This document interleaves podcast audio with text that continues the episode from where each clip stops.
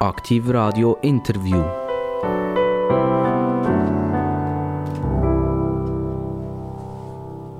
Aktiv Radio, das Radio mit den absolut interessantesten Gästen. Und heute darf ich jemanden begrüßen, wo alle froh sind, wenn man nichts mit dem zu tun hat. Weil, wenn man etwas mit dem zu tun hat, dann hat man irgendwann ein Bobo, man hat die Zechen ausgerenkt oder es geht einem sonst nicht so gut. Es geht nämlich heute um eine Krankenkasse. Die Krankenkasse heisst KPT. Ähm, ja, das wird irgendetwas heißen. Das werden wir dann noch hören, was das eigentlich heisst. Und wir dürfen ganz, ganz recht herzlich begrüßen der Thomas Harnischberg, Jahrgang 1962. Er ist der aktuelle Big Boss, CEO von dieser Krankenkasse KPT. Herzlich willkommen. Merci, herzlich, herzlichen Dank für die Einladung. Merci vielmals. Thomas Harnischberg, CEO von der Krankenkasse. Das ist ja so etwas, wo man kann sagen kann, es, ist, es kann ein Ziel sein, aber es kann auch eine Katastrophe sein. Jetzt, wenn du, Thomas, ein bisschen zurückschaust auf die Zeit, wo du CEO bist von dieser KPT, eine der grösseren Krankenkassen der Schweiz, hast du das mehr als Katastrophen erlebt oder äh, eigentlich als Lebensziel und sagen, das ist toll, dass ich das bin? Weder noch, ich hatte nie ein Lebensziel, CEO zu werden, ich hatte nie ein Lebensziel, CEO von einer Krankenkasse zu werden. Ich hatte immer ein Ziel, das, was ich mache, dass ich das möglichst gut mache. Und du siehst ja an meinem Lebenslauf an, dass ich ganz unterschiedliche Sachen gemacht habe. Also es war also nie mein Ziel, das zu werden. Aber ich kann heute sagen, dass das mein Traumjob ist. Ja, glücklicherweise am Schluss von meiner Karriere eigentlich mein Traumjob gefunden. Du heisst Harnischberg zum Nachnamen, der Harnisch. Oder? Genau. Also das musst jetzt du vielleicht ein bisschen aufklären. Wir, wir haben hier in der Nähe von unserem Studio zu Zuchwil im Kanton Solothurn haben wir ein altes Zeughaus und in einem alten Zeughaus kann man hunderte von Rüstungen anschauen. Welcher Teil von diesen Rüstungen ist eigentlich der Harnisch? Ich glaube, das ist der ganze, jetzt einfach das ganze Gerüst da. Aber der Harnisberg als solches, das wissen viele nicht, den gibt es wirklich. Das ist der Hinterteil vom Ostermundigenberg. Das ist dort, wo sie am See gerasset haben in diesem Volkslied. Und das ist der Harnisberg. Und das glauben mir viele aber nicht. Da habe ein Foto zeigen vom, vom Wanderweg, das Signal. Aber der Harnisch, das ist wirklich, ja, das ist, die ganze, das, ist das Ganze im Gerüst da. Eben, das tut einem schützen. Ja. Und als CEO von der Krankenkasse muss man eigentlich schon äh, einen Harnisch haben. Ja, das, es hilft, wenn man resilient ist in diesem Job, eindeutig, ja. Thomas Hanisberg, du äh, bist sicher ein begnadeter Skifahrer, ist das so? ich bin gern, sehr gerne Ski gefahren, muss aber sagen, dass ich vor ein paar Jahren von einer Sekunde auf die andere aufgehört habe. Ja, das war in Österreich, die Stöcke hergestellt, ähm, der Helm drauf, die Ski hergestellt, das darf man zwar nicht laut sagen, dass dort stehen gesetzt ist gut, jetzt bin ich 45 Jahre lang unfallfrei Ski gefahren jetzt höre ich einfach auf. Weil ich habe gemerkt, ja, man wird einfach nicht so, man wird immer ein weniger beweglich. Ich habe gesagt, bei mir ist noch alles ganz und das werde ich nicht gefährden. Und dann habe ich also wirklich von heute auf morgen aufgehört. Oder, warum habe ich dir eine Frage gestellt? Du bist mal persönlicher Mitarbeiter von Adolf oder Dölf Ogi, mhm. unserem legendären Bundesrat aus Kandersteg. Und wenn man ja mit dem reden wollte, dann hätte man auf die Ski müssen, oder? Sonst hätte man ihn gar nicht richtig verwünscht. Das ist so, ja. Also wir haben natürlich sehr ein intensives Thema gegen Sport. Ich war natürlich zu einer Zeit, wo er ja nicht mehr so noch immer Sportminister war, aber natürlich nicht mit dieser Form aktiv. Ich weiss noch eine Szene in Norwegen oben mit der norwegischen Armee. Hat er gesagt, so, jetzt gehen wir langläufeln da. Ich bin lebtig noch nie langläufelt und dann bin ich auf die Leute gekommen, habe probiert, wie eine Abfahrtsskifahrer zu bremsen. Das ist der ganze Hose. Das hat mir da irgendwie im Rücken hinter ziemlich einen Schaden gegeben. Also von dort her habe ich eigentlich relativ negative Erfahrungen gemacht mit dem Dolphogi gerade in diesem Zusammenhang direkt. Aber ich, ich schaue natürlich heute noch Skirennen. Es ist einfach ein Thema und das, ja, wenn man Sport, Freude hat am Sport, dann, dann, dann macht man das. Oder? Ist denn der kleine Unfall ausschlaggebend gewesen, dass du zur Krankenkasse bist? Weil du gesagt hast, dann zahlen sie es wenigstens. Ja, das wäre dann ein Unfall gewesen. Nein, äh, überhaupt nicht. Also wirklich, das ist ein, ein rechter Zufall, dass ich in einem Krankenkassenumfeld gelandet bin. Es hat natürlich ein bisschen einen Bezug zur ganzen Staatsthema, also so ja, lange Jahre Verwaltung gearbeitet. es ist natürlich, äh, die obligatorische Versicherung ist natürlich eigentlich relativ staatsnah Zusatzversicherung ein bisschen weniger. Von dort her habe ich eine Affinität zu diesen Themen, aber äh, ich hätte nie gedacht, dass ich bei einer Krankenkasse würde landen würde. Allerdings, bei meiner Zeit im EJPD habe ich das Gesundheitsdossier betreut für ähm, Frau Wittmer-Schlumpf und nachher für Frau Sommaruga. Äh, du bist aber nicht nur Mitarbeiter von Adolf Ogi, sondern auch noch von anderen Bundesräten. Mhm. Und du bist im Privatleben auch noch DJ. Also du hörst gerne Musik ab. Äh, was, was hörst du ab? Ländlermusik oder was machst du? Sehe ich so aus? Nein, ähm, nicht, ich habe zwischendurch auch mal gerne Ländlermusik im richtigen Umfeld, aber es ist natürlich so, ich bin sozialisiert worden musikalisch in den 70er, 80er, 90er Jahren, und das ist meine Musik, oder? Also ich könnte jetzt nicht irgendwelche DJ-Sachen machen da aus dem Jahr 2020 oder so, da, das ist einfach nicht mehr also meine du, Musik. Aber ein Rapper bist du nicht, oder? Nein, bin ich nicht, nein. Aber was wäre jetzt, Beispiel, kannst du mal ein Beispiel geben, was du ein bisschen ablässt, wenn du als DJ aktiv bist? Ja, eben, das sind auch die Klassiker, also mein Lieblingsding ist nach wie vor natürlich ABBA, aber natürlich auch das, das ganze Spektrum, 80er, 90er Jahre, 2000er Jahre. Ja, da dürfen am Mitarbeiterfest eine Stunde lang auflegen und die Bühne ist nicht gerade, also respektive das Dampfparkett ist nicht gerade leer gewesen. Gut, Offenbar habe ich den Geschmack Die haben ja müssen zuhören, oder? Genau, ja, also wenn die einfach rausgelaufen wären... Ja, ich habe auch gesagt, das werde ich maßgeblich bei den Dings berücksichtigen, bei der Mitarbeiterbeurteilung. Da man genau merken, wer jetzt da ganz und wer nicht. Thomas Hanisberg, uns Bürger hängt das Gesundheitswesen, gelinde gesagt, zum Hals aus.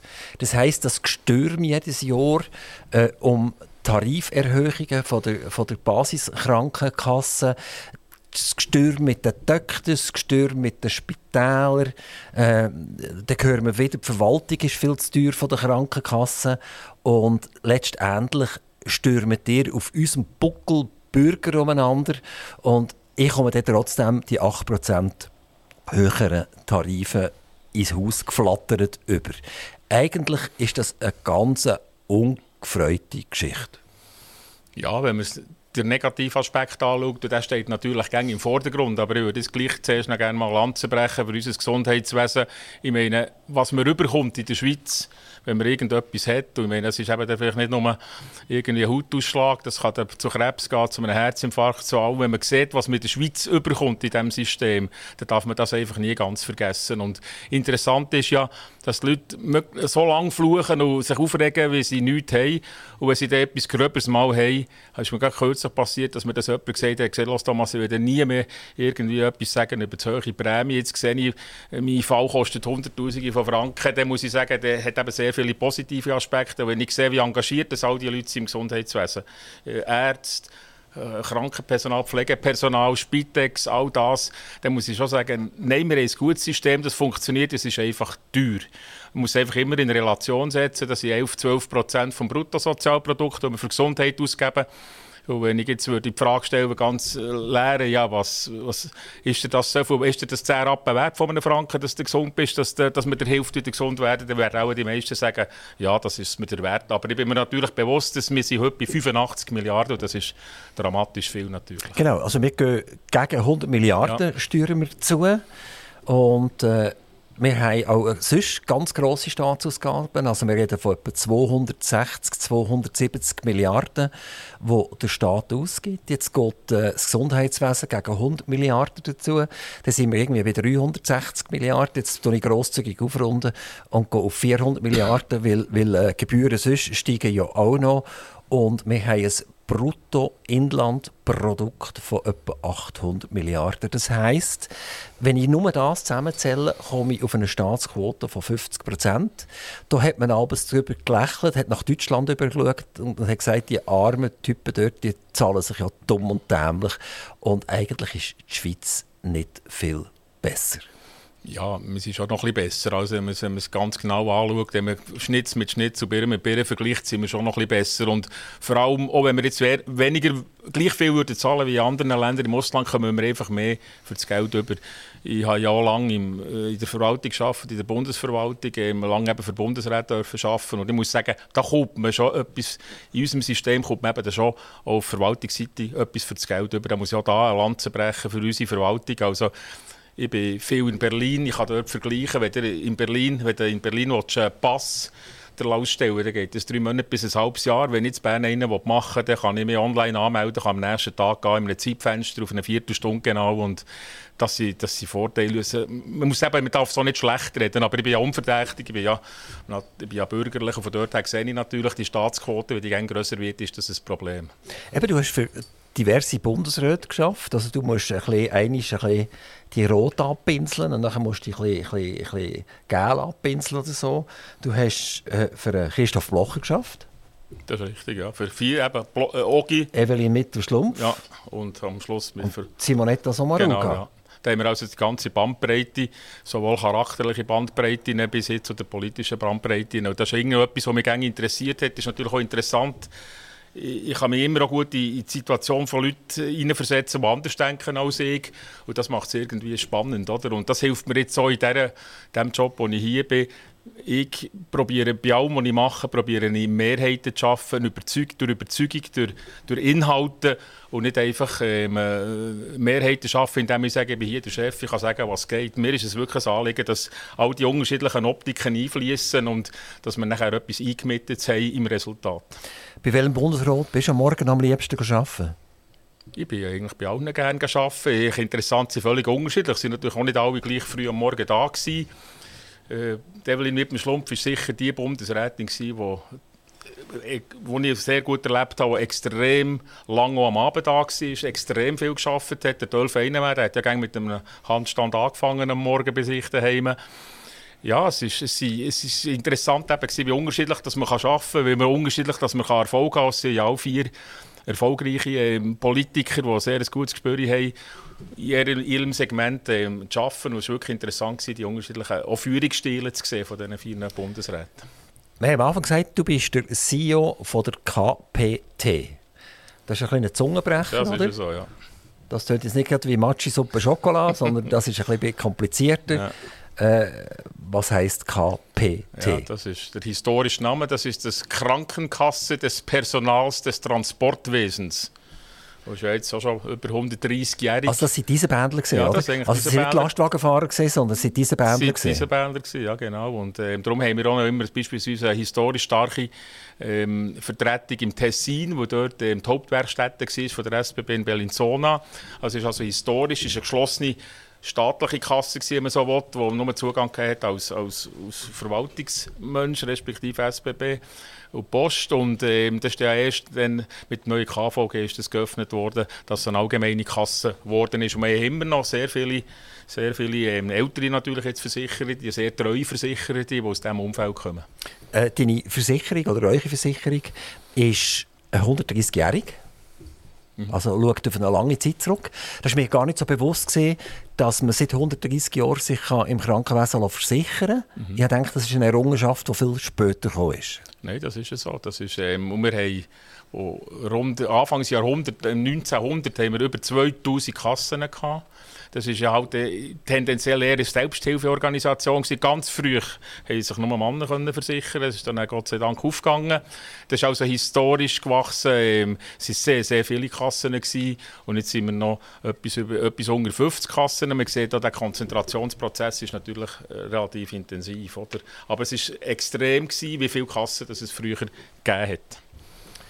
Zahnmedizin ist nicht in der Grundversicherung drin. Ja. Und Zahnmedizin ist etwas, das doch eine Familie massiv kann belasten kann. Kinder, die vielleicht äh, ein Biss haben, das nicht ganz stimmt, die irgendeinen Gartenhag ins, ins äh, Maul überkommen, oder später, wenn man halt schon ein bisschen älter ist und die Zähne ein bisschen schwächer werden, brauche ich mal ein Implantat oder so. Das kostet mich locker 3, 4, 5, 6'000 Franken sofort. Also das geht mein Haushaltbudget mhm. total über den Haufen. Warum ist historisch gesehen die Zahnmedizin äh, nicht in der Krankenkasse drin? Ich muss jetzt ehrlich sagen, bin ich schlecht überfragt. Ich kann einfach sagen, dass wir natürlich Produkte haben, die das ein bisschen weit abdecken. bei uns ja die meisten Kinder sind bei uns natürlich zahnversichert, wo man ja weiss, dass irgendetwas wird kommen. Aber warum das historisch so ist, das kann ich nicht sagen. Weiss ich nicht. Ist nie eine Diskussion gesehen, dass man den Zahnarzt integrieren wollte? Ja, die hat es immer wieder gegeben, die Anläufe. In Deutschland ist es beispielsweise so, dass es integriert ist. Bei uns ist es einfach nicht. Aber eben, da hätten wir dann genau wieder die nächste Frage. Es wäre natürlich auch wieder prämienintensiv. Es würde garantiert wieder ziemlich stark auf Prämien schlagen. Tun wir ein bisschen moderne übergumpen. Das E-Dossier, das elektronische Patientendossier. Das ist auch etwas, wo wir, wo wir immer wieder diskutieren darüber. Wir hören viel und es hängt auch uns langsam zum Hals aus. Kommt jetzt das elektronische Patientendossier? Ist es schon da? Äh, wo stehen wir eigentlich? Ja, man nimmt immer wieder Anläufe. Jetzt ist ja gerade wieder so ein Anlauf, aber es ist natürlich wirklich, ein, kann das wirklich laut sagen, es ist ein Trauerspiel, was da in den letzten Jahren Jahrzehnten abgelaufen ist, wenn man mit anderen Ländern vergleicht. Ich denke jetzt mit einem vergleichbaren Land wie Dänemark, wo der das schon längstens hat. Und ich meine, wir haben ja einen Anspruch als Nation, führend sein, wirtschaftlich und so, dass wir das nicht herbringen. Hängt natürlich nicht zuletzt auch mit dem Föderalismus zusammen, mit all diesen Themen. Aber es muss jetzt etwas gehen. Also ich glaube, hat man jetzt so erkannt, das wird sicher auch von der neuen Bundesrätin im, im EDI ähm, eine Priorität sein, die ganze Digitalisierung. Also ohne die sind wir verloren. Oder? Das geht gar nicht mehr anders.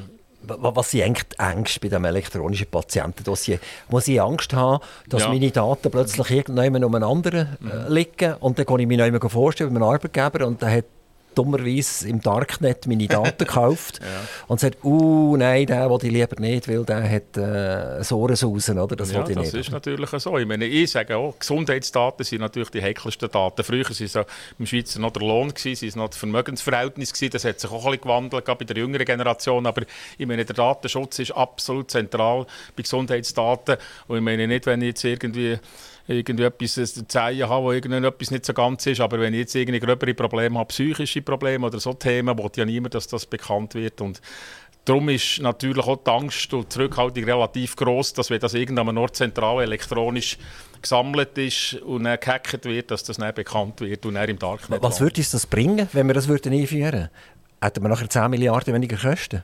Das kann ich so nicht sagen, aber es hat sicher einen Impact. Ich glaube nicht, dass es günstiger würde, aber man kann natürlich könnte ja auch effizienter arbeiten. Also es würde sicher etwas bringen für die Prämie, dass die Prämiensteigerung weniger hoch wäre. Es ist noch schwierig zu sagen, wenn man das beziffern effektiv. Aber ich glaube, man muss gar nicht weil finanziell beziffern. Es ist einfach eine Tatsache, dass man das heute braucht. Es ist alles digitalisiert. Wir, wir leben in einer digitalen Welt und dort es ist halt immer noch so, dass auch viele Ärzte nicht wollen, oder gerade ältere Ärzte nicht mehr wollen umstellen. Da habe ich auch ein gewisses Verständnis. Aber es wird kommen, es muss kommen, es geht gar nicht anders. Es muss ein einheitliche, äh, einheitlicher Standard sein. Es darf nicht sein, dass wir da verschiedene Standards haben. Oder? Es gibt ja noch etwas weiteres, das auch elektronisch ist. Das ist das sogenannte E-Rezept. Ja. Und äh, da wird ja auch massiv umgestürmt. Wir kommen es fast ein bisschen mehr über aus Deutschland über. Mhm. Dort haben wir ja permanent darauf gewartet, dass die deutsche Regierung jetzt das sanktioniert und sagt, es ist jetzt obligatorisch. Ist, glaube ich, auch seit dem Januar jetzt tatsächlich obligatorisch. Und dort tummeln sich unter anderem zwei drinnen, die auch börsenkotiert sind. Das eine ist äh, die ehemalige zur Rose, heißt jetzt Doc Morris. Mhm. Hat es geschafft, irgendwie den Börsenwert mal etwa um 70, 80 Prozent oben runterzufahren. Gegen die, die dort mal investiert haben, ist jetzt wieder ein bisschen am Aufschnüffeln. Aber irgendwie so richtig durchstarten können die nicht. Die zweite ist äh, die shopapotheke.de, mhm. wo jetzt Redcare heißt neu. Und das Spannende daran ist, äh, an, dem, an dem europäischen Unternehmen ist Galenica von der Schweiz sehr intensiv beteiligt jetzt neu. Mhm. Sie hat ihre digitalen äh, Apotheken eingebracht in die in. Also wir, gehen wir hier über in eine europäische Situation. Also wenn ich jetzt etwas bestelle bei der, bei der redcare.ch beispielsweise, wo wie gesagt äh, Galenica doch massiv beteiligt ist, dann kommt das Medikament aus Holland. Das wird hier hergeschifft. Wird das eine Veränderung geben? Wir haben ja in der Schweiz ein bisschen höhere Medikamentenpreise als im Ausland. Und wie wird jetzt das passieren, wenn, wenn jetzt der Kompi in Holland das Medikament verschifft in die Schweiz hinein? Äh, Tut er den Schweizer Preis drauf oder wird er dann einen europäischen Preis drauf tun? das müsst ihr den fragen. Man sieht ja, dass die Preise sehr unterschiedlich sind. Das ist ja das Ärgernis, oder? dass es im Ausland wesentlich günstiger ist als bei uns. Aber ich glaube, ähm, ich bin ja froh, dass es Gesellschaften wie zur Rose gibt, die da innovativ sind, die da vorwärts machen. Es braucht es ja auch. Und eben, äh, mir ist immer, das ist auch eine schweizerische Mentalität, immer sagen, was alles nicht funktioniert. Aber wir brauchen ja so Pioniere, wir brauchen ja so Leute, die vorwärts machen. Und ich glaube, da sind gute Bestrebungen im Gang. Und äh, wie es dann letztlich rauskommt, es wird natürlich eine Angleichung geben in Europa, das ist ja logisch. Äh, je mehr dass wir integriert sind, desto mehr wird es sich angleichen und desto weniger lässt es sich begründen, warum man da so völlig unterschiedliche Preise haben. Es ist ja logisch, dass ein Unternehmer dort geht, das Geld holen, was es ist. Und die Schweiz ist nun mal einfach kaufkräftiger als irgendwie, irgendwie Ungarn oder, oder ähm, Irland. Ja, aber das gleiche Paket und das gleiche Schachtel ja. kostet in Holland vielleicht einen Bruchteil von dem, ja, was es letztendlich in der Schweiz kostet. Ja, aber da ist man ja dran, auf unserer Seite das äh, dem ein bisschen entgegenzuhalten in der Schweiz. Und wenn wir schnell noch über Galenica ja. schauen, also die Galenica hat sich jetzt eben beteiligt mhm. an, an dem deutschen Konzern und zur Rose ist ja an, äh, an Migro verkauft worden, einmal der Schweizer Teil. Mhm, und sie, genau. Doc Morris, sind nur noch in Deutschland tätig, aber haben auch vor, wieder in die Schweiz hineinzuliefern. Äh, seid ihr als Krankenkasse an dem Tovoboho irgendwie beteiligt? Ja, nicht direkt, aber an und für sich ist ja, grundsätzlich bin ich ja ähm, absoluter Vertreter, dass es, ähm, dass es Konkurrenz gibt, dass es Wettbewerb gibt. Nur das bringt uns weiter. Oder? Und das ist so ein Element, ich finde ja das gut, dass die Gesellschaften da sich überlegen, wie sie innovativ sein können, wie sie Kosten sparen können, wie sie ähm, erfolgreich sein können. Das finde ich alles eine positive Erscheinung. Also da müssen wir ja, kann man ja nicht dagegen sein, dass das, dass das passiert. Und natürlich sind wir beteiligt. Wir sind am Schluss die, die müssen zahlen aber ähm, das ist dann genau das Thema, das wir bei uns auch wieder haben. Oder? Also ich warne einfach davor, das Gefühl haben, als staatliche Lösungen seien das Erfolgsmodell. Das ist einfach nicht so. Was irgendwie möglich Privatwirtschaft kann machen kann, soll Privatwirtschaft machen und nur der Staat subsidiär sich da beteiligen. Bei mir am Mikrofon der Thomas Hanisberg. Er ist CEO von der KPT, Krankenkasse, die vom 22 aufs 23 massiv gewachsen ist. Äh, Thomas Hanisberg, warum seid ihr so wahnsinnig gewachsen? Ist das gesehen, weil ihr einfach plötzlich die tieferen Prämien können machen und das wiederum hat bedeutet, dass ihr äh, sehr viel Wechsel Krankenkassennehmer gefunden. Es ist in der Tat so, wir haben im 22 auf 23 eine ausgezeichnete Prämiensituation gehabt. Wir sind 16 Regionen sind wir Nummer eins gewesen. Das war in dieser Form nie beabsichtigt. Wir sind eine Qualitätskasse. Es ist ja ein sehr komplexer Prozess, die Prämie zu berechnen. Und manchmal ist man im Verhältnis zur Konkurrenz eher tiefer, manchmal ist man eher ein höher. Und hier sind wir jetzt äh, ausnahmsweise mal deutlich eher drunter im, im, im, Quervergleich. Es wird ja aktuell berechnet, was wir brauchen anhand der Leistungen. Das kann man so berechnen. Aber letztlich hängt es immer davon ab, was, was Konkurrenz auch macht. Und wir sind sicher ganz am unteren Ende vom Band von der Das hat uns nicht den Zulauf gegeben. Und dann gibt es einfach die Leute, die konsequent natürlich immer schauen auf den Preis und sagen, die 5 Franken teurer bei dieser Kasse, weil ja der Grundversicherungskatalog überall der gleiche ist, die sparen wir den Wechsel nicht. Oder? Das gibt es einfach, das Potenzial hat man. Ist aber auch nicht mehr so dramatisch heutzutage, das kann man ja relativ gut reinmerchen, da die neuen Versicherer. Das ist nicht so eine Geschichte mehr, schon nicht so extrem teuer. Wie, wie, sinnvoll ist das Umkumpen? Also, das tut ja gewaltige Kosten verursachen. Ich habe gelesen, dass, wo, wo dir das Wachstum gehabt hast du sogar selber noch Hand angelegt. Du bist selber noch go, go mittipseln. Nein, ich muss jetzt gerade nicht. Alle nee, haben es gemacht, außer mir. Ah, aber du der nicht, Verwaltungsratspräsident, der ihm das hoch muss anrechnen muss, ja. er hat mich gefragt, oh, Thomas, kann ich helfen, zwei Tage ins Grossraumbüro? Und das, zeigt, das hat mich insbesondere sehr gefreut, weil, ich, weil es eben zeigt, dass wir einen totalen Teamgeist haben bei uns in der Firma. Und ein Verwaltungsratspräsident sich nicht schade ist, zwei Tage lang kann, kann, ähm, Anträge reinzuhacken. Dann muss ich vielleicht fairerweise noch sagen, warum das, das passiert ist. Wir haben vollständig unsere ganze IT erneuert auf den April 2022 und haben dann nachher... Ähm, haben dann nachher äh, natürlich am Anfang Startschwierigkeiten gehabt, bis die Leute das System begriffen haben. Und nachher ist das grosse Wachstum gekommen und wir haben gewisse Sachen noch händisch müssen machen. Eben jetzt beispielsweise die neuen Anträge haben wir noch nicht umgesetzt gehabt, dass das alles elektronisch passiert. Und das hat nicht zur Folge gehabt, dass wir wirklich alles händisch machen ist natürlich eine extreme Herausforderung gewesen. und wir, wir haben wirklich eine Zeit lang gedacht, wo schaffen wir das, schaffen wir das nicht. Interessanterweise haben natürlich unsere Mitbewerber auch schon auf uns gewettet und gesagt, die werden das nie und nimmer schaffen, die haben keine Chance, so ein Wachstum zu verarbeiten. Und ich kann wirklich mit Stolz sagen, wir haben es geschafft. Das war eine extreme Teamleistung. Gewesen. Wenn ich jetzt zurückschaue auf mein Berufsleben, muss ich sagen, das ist eigentlich das, was mich am meisten freut, dass wir so als Team gut funktioniert haben. Also VRP hat natürlich zwei Tage müssen kommen, weil er hat anderthalb Tage gebraucht, bis er eingeschafft ist. bis der Lehrling, der der genau. Abteilung ist, überhaupt gesagt was er muss machen muss. Ja, naja, unser, unser VRP ist da affin in diesen Themen, das glaube ich nicht. Aber es ist natürlich so. Aber es hat ja eine, eine, symbolische Wirkung, dass man sieht, dass wir eben alle im gleichen Boot hocken und sich da nicht ein paar Schade sind, irgendwie da mitzuhelfen. Und insbesondere der Verwaltungsrat ist natürlich ein, ein, ein wichtiges Element in diesem ganzen System. Wir reden gerne von den Mitarbeitenden, aber für, für mich ist natürlich der als CEO und als Geschäftsleitung ist für mich natürlich der Verwaltungsrat sehr zentral. Thomas Hanisberg, eine Frage, die mich schon lange Wunder nimmt. Wie viel ist mein Anteil als Flüchtlingswesen oder als Sozialwesen bei der Krankenkasse, äh, die ich habe? Also wenn jetzt, sagen wir, es sind so und so viele tausend Flüchtlinge in der Schweiz, die keine Krankenkasse zahlen. Ähm, ist das ein Anteil von mir oder wird das vom Bund zahlt und das geht über meine Steuern? Wie funktioniert das genau? Also da muss man zuerst mal eine Grundaussage machen. Zwei Drittel vom ganzen Gesundheitswesen werden finanziert über Steuern und ein Drittel über Prämie und Selbstzahler. Selbstverständlich Selbstverständlich ist es das so, dass, ähm, dass wir das letztlich zahlen. Insbesondere als Steuerzahler werden wir das zahlen ähm, in diesem ganzen Flüchtlingsbereich. Das ist selbstverständlich. Wer soll sonst zahlen? Oder? Und auch wieder da positiv gesagt, die Leute haben von Anfang an eine Grundversorgung, äh, Notfälle, all die Sachen sind abgedeckt, wenn sie in die Schweiz kommen. Und wir tun ja die, die Sans-Papier sind und so sind bei uns versichert. Also das gibt auch einen sozialen Frieden im Land, dass die Leute abgedeckt sind. Hankerum muss man einfach sagen, es verursacht Kosten. Wer das nicht sieht, äh, der macht sich etwas vor oder der lügt. Das ist natürlich so. Aber kann man das irgendwie ausdrücken? Also, du hast vorhin gesagt, zwei Drittel wird eher über die Steuern abgeglichen und ein Drittel, das heisst, wenn ich einen Arztbesuch habe und der kostet 200 Franken. Die Krankenkasse stellt mir Rechnung 200 Franken, dann kostet der theoretisch 600. Das war jetzt nicht ganz. Also nochmal, du hast gesagt, zwei Drittel wird über die Steuern abgeholten. Mhm. Und die Krankenkasse übernimmt ein Drittel. Ja. Also, und jetzt, ja, tut, klar, jetzt ja. der, der, der, Arzt tut jetzt 200 ja. Franken der Krankenkasse verrechnen. Mhm.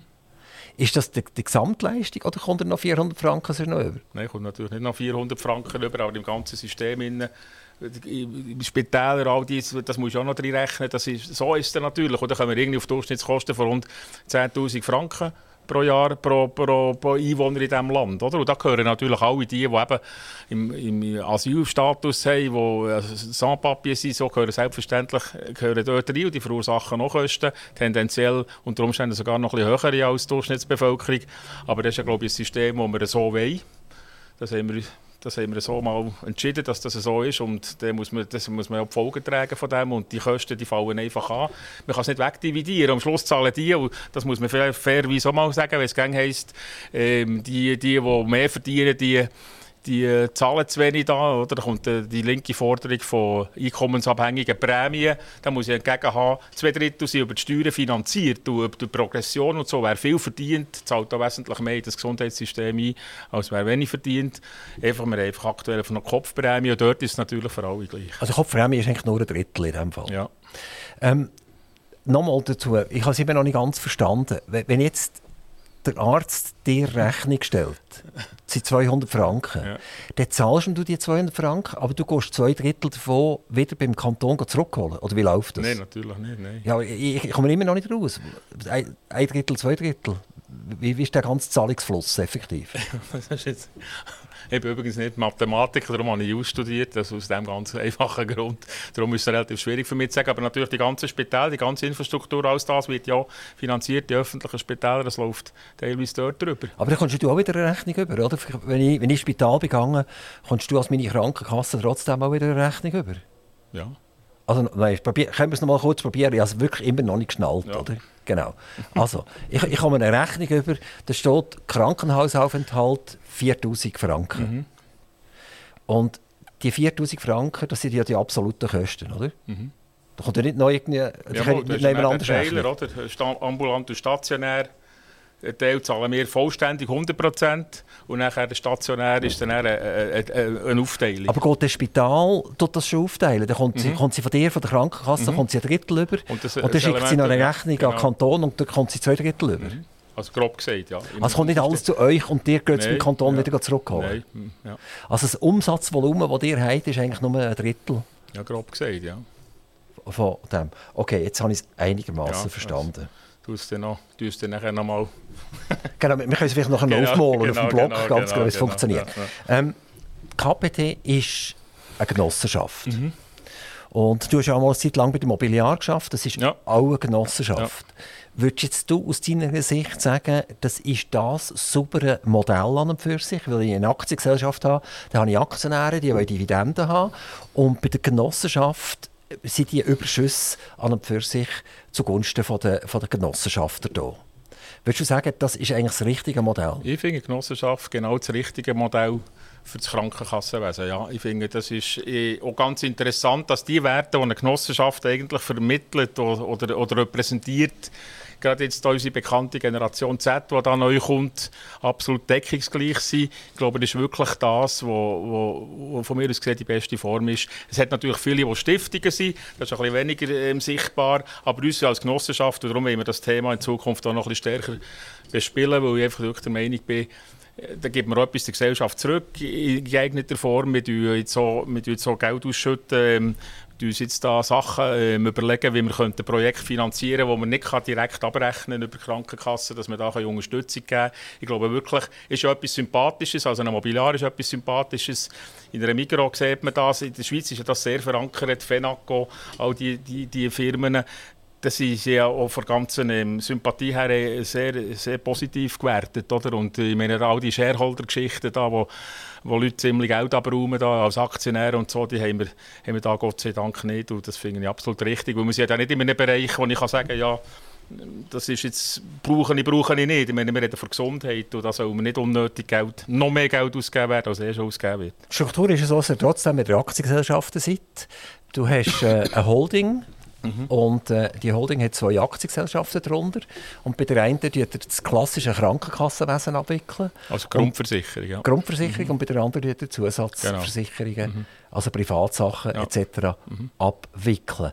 Warum hat man denn unter dran äh, eine Holding gegründet und dort wieder Aktiengesellschaften gemacht? Wieso hat man den Genossenschaftscharakter nicht durchgezogen? Ja, das ist richtig, weil es einfach ganz wahnsinnig schwierig ist, wenn man es zu Ende denkt, würde ja die Genossenschaften müssen entscheiden, wie die Firmen, äh, Firmen entscheiden treffen. Wenn man eine Holding oben dran hat, dann kann das passieren in diesen Gesellschaften, weil ein direkter Durchgriff wäre von der Genossenschaft auf die einzelnen Aktiengesellschaften ist das fast nicht umsetzbar und es ist aufsichtsrechtlich relativ heikel. Also kann, man, kann ich niemandem empfehlen, wer aber theoretisch ein Modell wird, aber natürlich nicht gelebt. Sonst müssten ja unsere Genossenschaften, wir haben ja ein System, wo wir mit Delegierten operieren, maximal 21 Delegierte, müssten ja die faktisch dann nachher eine Art Verwaltungsrat sein und das funktioniert einfach nicht. Aber es ist ja so, und das ist, muss ich immer wieder sagen, wir haben ein ganz wichtiges Instrument bei der Genossenschaft. Das ist ja so, dass der Genossenschafter wählen ihren Verwaltungsrat von der Genossenschaft und wir haben nachher in allen Gesellschaften eine Personalunion der Verwaltungsräte. Das heisst, Genossenschafter wählen eigentlich die Verwaltungsräte den operativen Gesellschaften und durch das haben sie einen maßgeblichen Einfluss, wie die Firma geführt wird. Gibt es bei euch so ein Lehnwesen? Das heisst, jetzt bist du CEO von der KPT Du wirst jetzt dann nicht sofort, aber irgendwann wirst du pensioniert und äh, dann wirst du automatisch Verwaltungsratspräsident. Absolut, das ist alles so eingeplant. Nein, selbstverständlich nicht. Das hat mit dem überhaupt nichts zu tun. Ich würde gerne mal in irgendeiner Form noch Verwaltungsrat sein, weil mich das würde interessieren. Sei das bei einer KPD, sei das irgendeinem Ort. Aber ähm, das ist selbstverständlich kein Automatismus, das wäre ja fatal. Also es ist wirklich eine klare Trennung. Es hat das mit dem anderen in dem Sinne nichts zu tun. Wenn du in eine Verwaltungsratssitzung hineingehst, ist die in Personalunion für die beiden Gesellschaften, die der Holding drin sind? Ja. Also ihr macht eine Sitzung und es wird beides durchdiskutiert? Ja. Oder, oder äh, ist das Trend? Nein, das ist, das ist gemeinsam. Wirklich. Alle Gesellschaften sind also eigentlich hocken alle Verwaltungsräte von allen Gesellschaften hocken dort drinnen. Und bei uns ist noch eine Spezialität, und da bin ich eigentlich stolz drauf, bei uns hat der Verwaltungsrat gesagt, die Geschäftsleitung wollen wir dabei haben. Es ist also nicht so, wie es bei vielen anderen Firmen ist, dass nur der CEO dabei ist mit dem Verwaltungsrat. Bei uns ist wirklich die ganze Geschäftsleitung permanent anwesend. Na, natürlich gibt es ab und zu eine sogenannte Closed Session, wo der Verwaltungsrat unter sich ist. Aber zu, sagen ich mal, 95 Prozent sind Geschäftsleitung und Verwaltungsrat zusammen an diesen Sitzungen. Du bist zuständig gewesen, kürzlich für einen sogenannten Big Bang oder etwas, das Aufsehen erregt hat oder etwas, wo Zeitungen, Radiostationen und Fernsehen darüber berichtet haben. Einmal mehr sieht man, dass in diesem Gesundheitswesen unendlich gestritten wird. Äh, es ist darum gegangen, dass die KPT aus dem Verband Cura Futura austreten ist. Das ist so eine, schon ein Verband, was sich losgelöst hat, damals aus der Santé Suisse. Äh, und er hat gesagt, wir sind nicht mehr zufrieden mit der Santé Suisse, wir wollen dort nicht dabei sein. Wir haben jetzt einen eigenen Verband, wir können das viel besser. Äh, mit dem äh, äh, Ziel jetzt, dass einer der Gründungsmitglieder, nämlich KPT, denen die lange Nase zeigt. Was ist eigentlich los bei diesen Verbänden? Was ist bei euch los? Seid ihr jetzt verbandslos? Muss ich jetzt als KPT äh, äh, Kund Angst haben, dass ich da ins Uferlosen reingehe? Was geht da eigentlich ab? Ja, nein, ist natürlich nicht so. Also eben, die zwei Verbände gibt es jetzt, jetzt rund zehn Jahre und wir haben einfach gemerkt, und das ist wirklich unsere Überzeugung, es kann nicht sein, dass wir für das gleiche Thema zwei Verbände haben, die sich noch permanent widersprechen. Ja, aber du bist schon in der Gründung dabei gewesen von der Also ich bin nicht dabei gewesen, aber ich bin, ja, ja, ich bin nicht im Gründungsding dabei gewesen. Aber, aber KPT ist von Anfang an dabei gewesen? Ja, das ist richtig so, ja. Und, und jetzt sagt man, es kann ja nicht sein, dass es zwei Verbände gibt? Ja, weil man einfach die Folgen sieht, dass es permanent... Also hat man damals die Folgen nicht gesehen? Wahrscheinlich zu wenig, ja, das kann ich nicht beurteilen. Was die historische Grund war, wirklich die Unzufriedenheit von Santé Suisse ist ja die Ausgangslage, das kann ich zu wenig beurteilen, wollte ich mir auch nicht anmassen, aber wir haben einfach gesagt, äh, ich glaube, es, hat ja das hat man ja lesen, dass es Bemühungen gegeben hat, die, die beiden Verbände wieder zu fusionieren. Das hat dann noch in einer entscheidenden Phase hat das geleakt. Und wenn etwas liegt, dann weiss man gerne, dass jemand nicht will, dass es äh, wieder zusammenkommt. Und ich glaube, das ist nicht der Weg, dass man die, die Verbände wieder in dieser Form kann fusionieren kann. Jetzt haben wir gesagt, jetzt gehen wir mal raus schauen, was passiert. Und äh, wie sich das weiterentwickelt und weil wir einfach auch die Unzufriedenheit manifestieren und ich finde einfach, man muss da, wie bei allem, sei das in der, in der Unternehmensführung, aber auch in solchen Sachen, man muss einfach ehrlich sein und es ist ja eine allgemeine Unzufriedenheit um. Es ist ja nicht so, dass die einen sagen, es ist super und die anderen sagen, es ist nicht gut. Man ist sich ja da einig, dass das nicht eine gute Situation ist, wie sie aktuell ist. Thomas, du kannst uns jetzt uns Zuhörer und, und mir jetzt sagen, wie es richtig muss gemacht werden muss. Das heisst, Cura Futura auf den Mond schießen, Santé Suisse auf den Mond schießen und äh, die brauchen gar keinen Verband mehr. Mal, es braucht einen Verband. Es braucht ja jemanden, der die Interessen kann vertreten gegenüber der Politik. Da bin ich absolut dieser Meinung. Also, nicht, es braucht auch keinen dritten Verband. Das wäre ja noch ein Szenario, dass man sagt, wir machen einen dritten Verband oder wir gehen wieder zurück zu Santé Suisse. Ich glaube, jetzt braucht es jetzt einmal eine Phase der Reflexion und mal schauen, was jetzt die anderen Gesellschaften mit dem machen, dass wir austreten sind. Vielleicht, vielleicht passiert da gar nichts und vielleicht passiert etwas. Tut es vielleicht bei anderen Gesellschaften auch zum Denken anregen. Ich glaube, man muss einfach auf eine neue Basis stellen und ich probiere wirklich, und das ist wirklich auch ein bisschen das Credo, ehrlich zu sein und zu sagen, wenn man ein Malaise hat, wenn etwas nicht funktioniert, muss man ehrlich sein und sagen, was kann man verbessern. Und was können wir verbessern? Also was ist dein persönliches Ziel? Dein persönliches Ziel wäre, dass alle zu den Verbänden austreten um einen neuen generiert, wo wieder alle drin sind. Ich glaube, wir brauchen noch einen Verband, wo wir wirklich uns konzentrieren auf die wesentlichen Punkte. Und was mir ein sehr grosses Anliegen ist, idealerweise sollte man einfach mit diesen diversen Akteuren viel enger zusammenarbeiten. Es ist das Hickhack zwischen Ärzteschaft, zwischen Apotheken, zwischen Krankenkassen all diesen Akteuren. Das kann doch einfach nicht zielführend sein. Du hast ja ganz am Anfang gesagt, es ist, ist furchtbar, sich da alle gegenseitig auf den Kopf geben man weiß nicht mehr, was ist jetzt gut und was ist nicht richtig. Ich glaube, und das ist eigentlich ein bisschen das Ziel, das wir haben. Das ist natürlich auch eine hohe Ambition, aber dass man wieder miteinander redet, dass man sich auf das Wesentliche konzentriert, weil die, die Bevölkerung hat das Recht darauf, dass wir ein System haben, das funktioniert, das, das zahlbar ist. Es geht um viel zu viel Geld, dass man einfach sagen kann, wir können uns da erlauben, da so ein bisschen, ein bisschen um Zeug also, basteln. Thomas Hanisberg, man merkt, dass du lange mit Bundesräten unterwegs bist. Du gibst sehr politische Antworten. Mhm. Können wir es jetzt noch ein bisschen konkreter haben? Wie willst du gerne haben? Was, was, wenn jetzt du ich, könntest ja. definieren, was würde jetzt passieren? Ich würde einfach mich konzentrieren auf weniger Themen. Die, Als Verband? Ja, einfach nicht wollen zu allem irgendetwas wollen sagen, sondern probieren, auf die ganz wesentlichen Themen zu konzentrieren und dort probieren, möglichst einen hohen Konsens herzubringen unter den Gesellschaften, dass wir da gleich schalten, dass wir auch ernst genommen werden von den anderen Akteuren, dass wir da eine Basis haben, wie wir können ich sage ja gerne, wenn jemand starke Position hat und der andere hat auch eine starke Position, dann kann man ja viel besser verhandeln, als wenn jemand schwach ist oder der andere ist stark. Das funktioniert einfach nicht. Also ich habe auch kein Patentrezept. Ich merke einfach das Malaise, wo allen gleich geht und man das auch nicht überbewertet, den Austritt, den wir da gemacht haben. Aber ich glaube, es braucht jetzt wirklich, äh, dass wir da einen Schritt weiterkommen. Profitieren äh, eure Kunden dass ihr nicht mehr in, einer, in einem Verband drin seid. Weil ihr habt ja sicher etwas müssen abgeben, einen Prozentsatz ja, oder so etwas. Und äh, komme ich das jetzt über? Ich, ich bin übrigens KPT-Kunde, äh, oder? komme ich jetzt irgendwie 2,50 Franken zurück über Ende Jahr wegen dem? Nein, das kommst du nicht. Ähm, das, selbstverständlich kostet das etwas, aber das war ja nicht das Hauptmotiv, gewesen, dass wir rausgegangen sind, dass ich die Kosten viel zu tief und vielleicht darf ich da gleich einen Einschub machen das ist ja das, was etwas völlig falsch immer äh, gesehen wird. Wir haben eine Grössenordnung zwischen sagen wir, 4 und 5 Prozent der Prämie. Also 4, 5 Rappen von einem Prämienfranken gehen in die Verwaltung, heisst IT, Personal, all diese Geschichten, Miete von Liegenschaften, alles das. Und in diesem Rahmen innen wäre jetzt die Mitgliedschaft, die würde ganz, ganz, ganz wenig ausmachen. Wegen dem sind wir sicher nicht austreten. Aber wenn wir, wir müssen stärker jetzt auf die ganzen Leistungskosten schauen in Zukunft, müssen wir das noch stärker thematisieren. Eben, das schließt sich, ist eben immer jetzt das Patientendossier, elektronische Patientendossier, all die Geschichten, am Schluss schließen sich die wieder, oder? Und ich will jetzt da nicht ausschweifen, aber das, das ist das, die grösste Befürchtung, die ich habe, dass wir jetzt irgendwann, jeder Schweizer, jede Schweizerin ist schon versichert und kann abstimmen. Und jetzt haben wir gerade ein paar Abstimmungen, die kommen und ich habe grosse Angst, dass wir irgendwann reinhacken, oder dass man irgendwann sagt, so, jetzt haben wir genug, jetzt schlagen wir einfach rein, jetzt setzen wir mal ein, ein Signal setzen und eines von diesen möglichen Signalen wäre mal eine Einheitskasse und das wäre absolut fatal, wenn wir das würden machen. Accenture ist eine ganz grosse, weltweit tätige Beratung. Und Accenture hat im Herbst 2022 eine Studie publiziert und hat gesagt, KPT ist ein Risiko. Sie wird störcheln allenfalls finanziell und operativ. Wo du das gelesen hast, hast du äh, schweißige Füße bekommen? Oder hast du gesagt, es ist wieder mal ein Beratungsunternehmen, das alles Geld muss und einfach etwas rauslassen?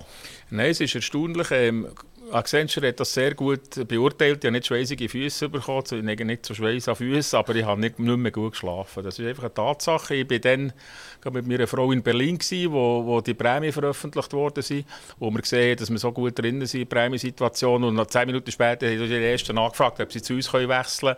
Und das da würde ich lügen, wenn ich würde sagen, es war mir nicht mehr wohl gewesen. Ich hatte wirklich eine schlaflose Nacht. Ich dachte, Kopf ist trotz jetzt haben wir eine extreme Herausforderung. Und was Accenture geschrieben hat, ist absolut richtig. Man hat in solchen Situationen haben wir ein operatives Thema, äh, kann man es handeln, die ganzen neuen die Wechsel. Und das andere ist natürlich das finanzielle Thema, das man hat. Es ist automatisch so, dass mit der sogenannten Solvenz dann nachher runtergeht und man darf nicht unter einen Wert gehen von 100 Prozent. Dann kommt die Aufsichtsbehörde und das BAG ist selbstverständlich gekommen, respektive ich bin aktiv auf das BAG zugegangen, gesehen, wir wollen das anschauen, unsere Situation. Und da muss ich wirklich unserer Aufsichtsbehörde BAG ein Kränzchen winden. Wir haben wirklich sehr intensiv partnerschaftlich zusammenarbeiten Ich habe ja wirklich mal bei der Aufsicht geschafft, mit der Geschäftsprüfungskommission. Ich weiss, was Rollen ist von der Aufsichtsbehörde. Letztlich haben wir das gleiche Interesse, dass die Versicherten stabile Verhältnisse haben. Wir sehen es einfach von einer anderen Seite her, aber es ist in der Tat, wie du gesagt hast, es mir also gar nicht mehr wohl gewesen. Aber ich habe relativ schnell gemerkt, es packen alle an, es helfen alle mit. Es hat so einen Groove gegeben, das schaffen wir jetzt, denen zeigen wir es. Und wir dann auch noch gehört haben von Konkurrenz, ja, ja, die schaffen das nie, das gibt dann. Und das grösste Risiko, das man dann nachher hat, ist eine sogenannte unterjährige Prämienerhöhung, dass man unter Jahr muss erhöhen muss.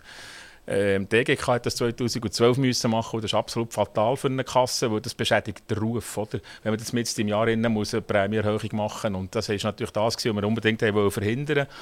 Und das ist uns da gut gelungen. Wir können aufzeigen, dass wir keine Liquiditätsprobleme haben, dass das eigentlich alles geordnet funktioniert und Jetzt habe ich keine schweißigen Füße mehr. Jetzt ist, also, dann habe ich eh nicht gehabt. Eben, keine schlaflosen Nächte, wollte ich sagen. Und, ähm, aber es ist in der Tat so. Das ist wahrscheinlich für mich persönlich jetzt, für meine Leute, ähm, die grösste Herausforderung, die ich in meiner Berufskarriere hatte. Darf ich noch mal schnell auf die Prämienwanderer? Ich bin so ein Prämienwanderer. Warum bin ich das? Weil ich komme von meiner Frau einfach irgendwann ein neues Kärtchen zugesteckt über ins Portemonnaie und dann weiss ich, bei welcher Krankenkasse dass mhm. ich bin. Ja. Also es könnte durchaus sein, dass nächstes Jahr oder übernächstes Jahr, dass ich das Portemonnaie aufmache und habe ich plötzlich eine andere Krankenkasse drin, weil ich sage, es ist mir eigentlich wurscht, weil alle Krankenkassen bieten ja die, in der Grundversicherung genau das Gleiche an. Ähm, wie groß ist die Gefahr jetzt bei euch, dass der, das riesengroße Wachstum, das ihr habt, im 22 auf 23 wir werden verlieren, dass ihr plötzlich müsst Leute entlassen weil ihr zu viele Mitarbeiter habt, dass du dann halt nicht schweißige Füße, aber vielleicht noch wieder mal eine oder zwei schlaflose Nächte wirst haben. Ja, das meiste, was mich natürlich beschäftigt, ist, was machen wir jetzt mit dem Wachstum? Wir haben gewusst, wir müssen Leute anstellen für das Jahr. Wir haben aber es so gemacht, dass wir die Hälfte fix angestellt haben und die andere Hälfte ähm, temporär. Und wir davon ausgegangen sind, dass wir rund, oder das sind so Erfahrungswerte, zwischen einem Drittel und einem Halb und der Hälfte von der, von der Neuversicherten wieder werden verlieren. Ähm, da, da haben wir in dem Sinne ein bisschen Vorsorge getroffen Jetzt habe ich die Frage ein bisschen verpasst. Und ja, also ich wollte Eben, mit, ihrer Frau noch reden, natürlich, nachher im Nachgang. Ich, sie extra, sie schafft selbstverständlich auch mit, aber heute ist sie extra nicht da, dass das nicht kann passieren kann, dass du sie ungerechtfertigt kannst beeinflussen oder? Genau, genau. Ja, jetzt eben, ich frage dich, dann, bist du zufrieden oder nicht? Ich glaube, wenn man wegen einem Fünfer übergeht, kann wechseln, aber da wird ja, es klingt dann manchmal schon arrogant, man muss einfach aufpassen, wenn ich als Familienvater irgendwie 5'000, 6'000 Franken habe, drei Kinder, dann kommt es wirklich auf den Fünfer drauf an. Aber in deinen Verhältnissen, in meinen Verhältnissen, glaube ich, würde ich jetzt nicht wegen einer 10er Note wechseln und das Ganze halt gleich, ich muss sich wieder in eine neue einloggen, man muss wieder alles das Zeug, das Administrative neu machen, dann muss man noch ein bisschen Güterabwägung machen und ja, eigentlich, mehr natürlich die Wechsler hat man nicht so gerne, aber ich verstehe Leute, die extrem äh, auf, auf die Finanziellen müssen schauen und die sollen wechseln, ja. Also hast gesagt, äh, du hast uns verglichen, uns zwei, oder? Ja. Ich wäre natürlich froh, wenn ich ein Drittel würd, könnte in Rechnung stellen äh, vom Radio und zwei Drittel der Steuern könnte ich belasten. Das wäre eigentlich noch toll. Das ist ein neuer Ansatz. Dann hätte ich ein paar weniger schlaflose Nächte und ein bisschen weniger schweißige Füße. Ja, genau. Also wir, wir kommen keine Rappen über, einfach ja, nur ja, das, zu sagen. klar, ja. Ähm, du hast mal kürzlich gesagt, Reiche, das Wort reich, oder? das macht mir schon, äh, du bist schon Knie ein bisschen Ja. zum Flattern bringen. Wer ist eigentlich Ja, reich? absolut. Die sollen eine Franchise haben von 10'000 Franken. Also die sollen eigentlich, ich sage mir jetzt, in 95% der Fälle das Gesundheitswesen überhaupt gar nicht belasten, weil sie so eine hohe Franchise haben, dass man davon ausgehen kann, dass sie eigentlich nicht mehr als 10'000 Franken werden ausgeben am Jahr. Und dann ist es so fa- fast wie eine, wenn wir sagen, Unfallversicherung ein bisschen. Also wenn da wirklich etwas Gravierendes passiert, dann bin ich immer noch deckt. Das ist eigentlich der Ähm, Versicherungsgedanke. Dann haben ein paar andere haben schweissige Füße bekommen, wo du das gesagt hast. Und vielleicht auch oder eine oder andere schlaflose Nacht. Ähm, das steht schon ein bisschen im Schilf, oder? Okay, nehmen wir so zur Kenntnis. Ich glaube allerdings nicht. Es gibt ja zwei Varianten. Das ist auch ein bisschen ein Gegenkonstrukt zu der einkommensabhängigen Prämie. Die wird jetzt klar von der linken Seite immer mehr ins Zentrum gestellt, dass man einfach sagt, 8 oder 10 Prozent, wenn man es in Deutschland hat, von der Prä vom Einkommen zahlt man, zahlt man als, als, als Prämie.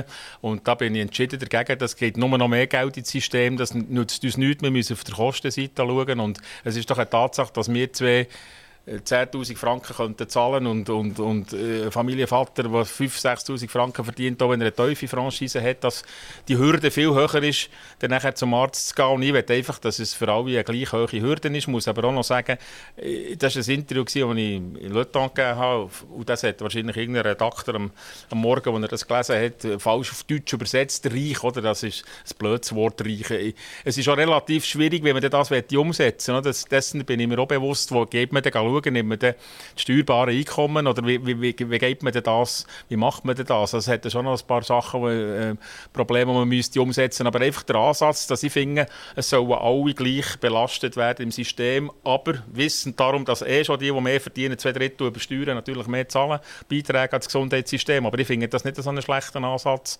Ich glaube, der könnte sogar mehrheitsfähig sein. Aber ist das nicht ein bisschen paradox? Also einerseits sagst du, eben die sogenannten Reichen zahlen ja schon viel, viel, viel mehr Ja. ins Gesundheitswesen rein. Das wird übrigens eigentlich, wenn so Schlagzeilen sind im Blick und so weiter, kommt das eigentlich fast nie vor. Nein, das ist es Sondern so, es ja. wird immer gesagt, Kranken Ja. Kasse ist eine, ist eine Kopfprämie. Aber dass die zwei Drittel Steuern noch im Hintergrund sind, die ja wieder einkommensabhängig sind, von dem redet eigentlich Ja, niemand. Und jetzt kommst du gleichzeitig wieder äh, und, und, und du eigentlich die Schere auf und sagst, nein, das lenkt eigentlich nicht, wir tun gleich die sogenannten Reichen noch ein bisschen mehr an die Kasse nehmen. Also eben reich, das ist ein blödes Wort, oder? Das tönt, das, Wie hast du es denn du gesagt? Ich habe es nicht, ich habe nicht von reich geredet, ich habe gesagt, aber einen bestimmten Einkommen. Ich habe nicht den Vergleich genommen, ich den Vergleich genommen zwischen meinem Lohn und einem Lohn, der zehnmal tiefer ist. Ich habe nicht von reich geredet, oder? Das ist, das ist so eine populistische Bezeichnung, aber es geht einfach darum, ich sage auch nicht, dass das zwingend muss gemacht werden aber es ist sicher wesentlich besser, eine einkommensabhängige Franchise machen als eine Eink- einkommensabhängige Prämie. Das ist nochmal ein Diskussionsvorschlag und vielleicht wird der nochmal ein bisschen vertieft aufgenommen. Eben, wie gesagt, dort liegt die Krux liegt dann nachher in der Umsetzung, das ist dann nicht ganz einfach, aber ja, wir haben jetzt mal ein System, das wer mehr kann, kann leisten, wer mehr kann tragen im System, der soll auch mehr zahlen, oder? Und da sind wir, da sind wir ja betroffen. Das ist jetzt halt nun mal so. Es ist halt immer noch viel besser als in den umliegenden Ländern, die wesentlich eine höhere Steuerbelastung haben als wir. Wenn du aktuell deinen Job anschaust, deine Aufgaben anschaust, wie ist die primär gestaltet? Was fängt das am Morgen an und wie hört das am Abend auf? Das fängt am Abend an, hört am Morgen auf. also du bist, du bist ein Nachtmensch nein, in dem nein, Fall? Nein, nein, nein, nein. Ich bin... Ich meine, das ist DJ genau, in der Nacht, aber, oder? Ja, darum sage ich es. Nein, ich fahre so grösser Orte, irgendwann um 7 Jahre und bis am Abend so nicht. Das kommt ein bisschen darauf an, ob man irgendeine Abendveranstaltung hat oder nicht. Ich habe jetzt das grosse Privileg, dass ich weniger an Veranstaltungen muss, wo viele von meinen jüngeren Kollegen müssen gehen, damit sie ihre eigene Karriere noch ein bisschen vorantreiben können. Ich, ich bin am Ende von meiner Lifecycle, hätte ich bald gesagt, ich kann mich wirklich jetzt voll auf die Firma konzentrieren und ich kann nur noch dort her, wo es der Firma etwas bringt und nicht primär mir. Und von dort her habe ich ganz normalen Ablauf. Ich habe von morgen bis am Abend permanent irgendwelche Besprechungen oder auch nicht. Und mir ist es wichtig, dass ich offene Türen habe, dass ich genug Zeit habe für die Mitarbeitenden, dass jeder, wo irgend, oder jede, der irgendetwas von mir will, jederzeit zu mir kann kommen, wenn ich nicht in einer Besprechung bin. Und ich habe eine normale Belastung. Es ist nicht so, dass die, die mit ihren 100 Stunden Übungen da und so, das bringt absolut nichts. Man muss ja auch einigermaßen genug Schlaf haben. Gut, ja, immer zu wenig, aber man sollte genug schlafen Man muss ja einigermaßen reflektieren und, und, und bei Sinnen sein. Und von dort her habe ich völlig, äh, da gibt es viele, die, eine größere Belastung haben als ich. Aber so was läuft zwischendurch denn? So, bist du im Sinn operativ tätig? Bist du als COO oder bist du nur CEO? Also der, bist du der, der, der so fast Verwaltungsrat strategisch funktioniert? Oder bist du der, der wirklich auch mal eine Sitzung macht und sagt, jetzt machen wir es so und jetzt geht er raus und Punkt. Ja, das gibt es insbesondere dort, wo es irgendwelche Konflikte gibt, die man muss lösen zwischen sagen wir, Bereichsleiter, GL-Kollegen. Aber grundsätzlich ist es so, wir haben einen 14-tägigen Rhythmus. Wir haben zuerst einen Rückblick, was in den letzten 14 Tagen gelaufen ist und dann konzentrieren wir uns konzentrieren auf die einzelnen Geschäfte. Und wir sind als Gesellschaft, inklusive Geschäftsleitung und wir im Verhältnis zu anderen Gesellschaften, die auch grösser sind, wo es mehr so ein bisschen, wie sagt man so schon, Frühstücksdirektoren sind, sind wir sehr eigentlich in dem Sinne operativ. Wir verstehen, was die anderen machen. Ich probiere auch zu verstehen, was meine Kollegen machen. Aber ich bin jetzt nicht einer, der den Leuten operativ reinreden oder das Gefühl hat, ich wüsste alles besser, nur weil ich ranghöher bin. Das mache ich natürlich nicht. Du bist damals zur KPT gekommen, in einem Jahr, in einem Annus äh, Horribile. Und zwar äh, lese ich da, der ehemalige Verwaltungsrat hatte seine Pflichten grob verletzt und ein angezähltes Unternehmen hinterlassen. Wie kommt man dazu, wenn so etwas das passiert ja eigentlich relativ selten in der Schweiz, oder? Mhm. Da nimmt man viel das Teppichkehrmaschinenli und das Zeug so unter den Teppich unter und dann ist wieder gut, oder? Aber dort hat es jetzt richtig getatscht. Ja. Kannst du uns kurz sagen, A, was ist passiert? Und B, hast du gewusst, wo du, wo du gekommen bist, dass das passiert ist, oder bist du überrascht worden? Ich habe natürlich gewusst, im Detail gewusst, was passiert ist. Und das ist ja die Herausforderung. Ich gesagt, da kann ich einen Beitrag leisten, wenn wir das wieder auf eine normale Basis stellen Und es ist einfach grob gesagt um eine Fusion gegangen, wo sich nachher ähm, Verwaltungsräte probiert haben, an dieser Fusion zu bereichern. Das ist Gott sei Dank nicht gelungen. Und ich durfte mithelfen, dass da zwei verurteilt worden sind von diesen Verwaltungsräten, die die Folgen tragen von ihrem Tun. Und da bin ich, muss ich einfach sagen, einfach null Toleranz gegenüber Leuten, die, die beschissen, gegenüber Leuten, die sich probieren zu bereichern. Und das war eigentlich für mich eine Herausforderung. Ich, ich, ja, ich bin ja eher der Typ, wenn es klebt und tätscht, bin ich besser, als wenn es so jahrelang ein Cura normal ist. Dann werde ich, dann werde ich nachlässig. Eher, ich, ich, brauche das, wenn ich nicht jetzt studiert hätte, also wäre ich heute Feuerwehrmann. Äh, ganz klar. Und, ähm, das habe ich natürlich gewusst und ich konnte einen Beitrag leisten in dieser Aufarbeitung, die doch ein paar Jahre gegangen ist.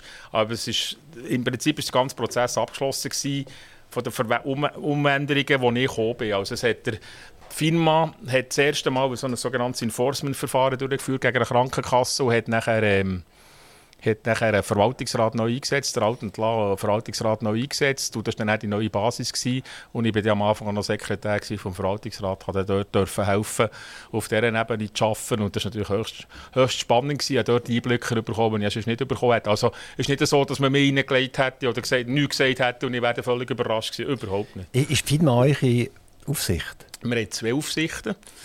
Für die Grundversicherung ist das Bundesamt für Gesundheit und für die Zusatzversicherung ist es die FINMA. Ähm, Finn war jetzt immer wieder so ein bisschen im Gespräch, gewesen, wo sie mitgeholfen hat, Credit Suisse beerdigen. Mhm. Also Finn kann sicher nichts dafür, dass beerdigt worden ist, aber sie hat einfach mitgemacht nachher bei der Beerdigung. Ähm, wie, wie, siehst du, FINMA, ist, äh, ist die wirklich so schwach, wie man sie jetzt gesehen hat, wo das damals passiert ist mit der Credit Suisse? Oder äh, ist das äh, ein falscher Eindruck? Also ich, das, natürlich, ich würde mir nicht anmassen, können zu beurteilen, was eine Firma in Bezug auf, das, auf Banking Früher waren es ja zwei Sachen. Es war der Versicherungsteil und der, Bankenteil. Heute ist es unter einem Dach. Aber ich kann das zu wenig beurteilen, was dort richtig gemacht wurde und was nicht. Ich kann nur beurteilen, wie die Firma arbeitet in unserem Bereich. Und da gibt es auch dort gibt's bessere weniger gute Leute, wie überall. Ich bin sehr, eigentlich immer sehr wie soll ich nicht sagen zuversichtlich, aber immer positiv gegenüber Aufsicht eingestellt. Ich meine, die haben Anforderungen, die sie müssen erfüllen von der Politik her und so, die probieren wir umzusetzen und ich sehe die Firma nicht als Gegner oder als Gegnerin, sondern als, als Partnerin. Das klingt jetzt vielleicht ein bisschen gar ein bisschen sulzig, aber ich habe wirklich den Eindruck, wir müssen wirklich zusammenarbeiten und ich habe eigentlich professionell gute Erfahrungen gemacht mit der Firma. Natürlich ärgert man sich als, als Branche, ärgert man sich als einzelne Gesellschaft über gewisse Resultate, die da rauskommen, das ist ganz normal, aber ich kann jetzt nicht sagen, dass ich nicht gute Erfahrungen gemacht hätte mit der Firma. Es braucht so ein Aufsichtsorgan und ich kann nicht beurteilen, wie sie geschafft haben, eben da in dem ganzen Banking. Und du hättest ja für das eigentlich die Verwaltungsrat, der das müsste wahrnehmen, oder? Was? Ich meine, die Aufsicht? Ja, natürlich. Also firmenintern ist es einerseits natürlich ähm, der Verwaltungsrat, der die Geschäftsleitung, das operative Geschäft beurteilt, aber weil es natürlich ein ganz besonderes Geschäft ist, haben wir eben noch eine, eine, formelle Aufsicht und das ist ja noch interessant. Die Spitäler und dazu, all die haben ja die Aufsicht nicht. Wir haben sie, oder? Und da kommen wir irgendein Thema, heisst ja, die, die Spitaltarife sind zu hoch. Dann kann die Firma nur bei uns intervenieren, aber natürlich nicht bei den Spitälern. Oder? Das ist manchmal schon noch ein bisschen heikel. Kannst du uns so ein bisschen in, in Kugeln schauen, in die Glaskugel schauen, was passiert in den nächsten Jahren. Müssen wir weiterhin damit rechnen, 8%, 8%, 8%, 8%? Also irgendeine Verdopplung in, in sieben, acht Jahren, oder? Eine Verdopplung nachher von, von der, von der äh, Krankenkassenprämie. Oder hat das ein Ende? Oder komme ich von der KPT jetzt irgendeinen Brief bekommen, liebe Genossenschaft, und ich kann euch sagen, jetzt im nächsten Jahr gehen wir mit den Prämien runter, weil es ist alles preisgünstiger geworden. Ja, es ist ja in der Tat so, dass es ja schon Jahre gegeben hat, wo es nicht teurer geworden ist. Es ist ja nicht so, dass es alle Jahre 8% aufgeht. Es ist irgendwie noch beipendelt bei 3-4% im Schnitt. Das ist ja die Realität. Die Kostensteigerung vermutungsweise so weitergehen. Wir werden viel mehr jetzt diskutieren, wer trägt was noch an diesen, an diesen Zusatzkosten. Ich glaube nicht, dass das wird enden wir haben, wir haben eine Gesellschaft, die immer älter wird. Die Anforderungen steigen dort in diesem Bereich. Es wird sicher nicht günstiger. Wir haben immer mehr Möglichkeiten. Medizinisch, ich denke jetzt beispielsweise daran, die individualisierte Medizin, die immer stärker kommt wo teilweise, jetzt haben wir gerade einen Fall gehabt, wo, wo es darum geht, dass es ein, neues, äh, dass es ein Ding gibt, ähm, Einmalbehandlung, wo eine Behandlung 3,3 Millionen Franken kostet. Also es wird, was es sicher wird in Zukunft, ist mehr ethische Fragestellungen. Oder kann der 88-Jährige, kommt die Spritze noch über für 3,3 Millionen Franken oder ist es nur der 20-Jährige, der die überkommt? Das wird zunehmen, da bin ich überzeugt, weil ja gut, also wenn man in anderen Ländern schaut, England oder so, wo man ab 60 keine Dialyse mehr zahlt bekommt, das ist dann natürlich noch, noch mal viel krasser. Aber die Diskussion wird stärker kommen. Ich bin eigentlich in dem Sinne optimistisch, dass die Teuerung, also die Zunahme der Kosten von der Prämie im, im, in diesem Rahmen wird weitergehen, aber sicher jetzt nicht überproportional wird sein. Thomas Hanisberg, ganz, ganz herzlichen Dank, dass du bei Aktiv Radio vorbeigekommen bist. Merci vielmals. Wir haben ein bisschen etwas gelernt. Wir werden ja nachher noch etwas aufzeichnen, vielleicht können wir das ja. dann auf die Webseite tun, wie ein Drittel, zwei Drittel genau funktioniert. Äh, aber äh, wir sind froh, wenn wir so Leute haben wie die, die ein bisschen fadengrad sind, dann wissen wir, dass unsere Krankenkassen eigentlich gut geführt sind. Merci vielmals. Merci Danke vielmals. Merci. Aktiv Radio Interview.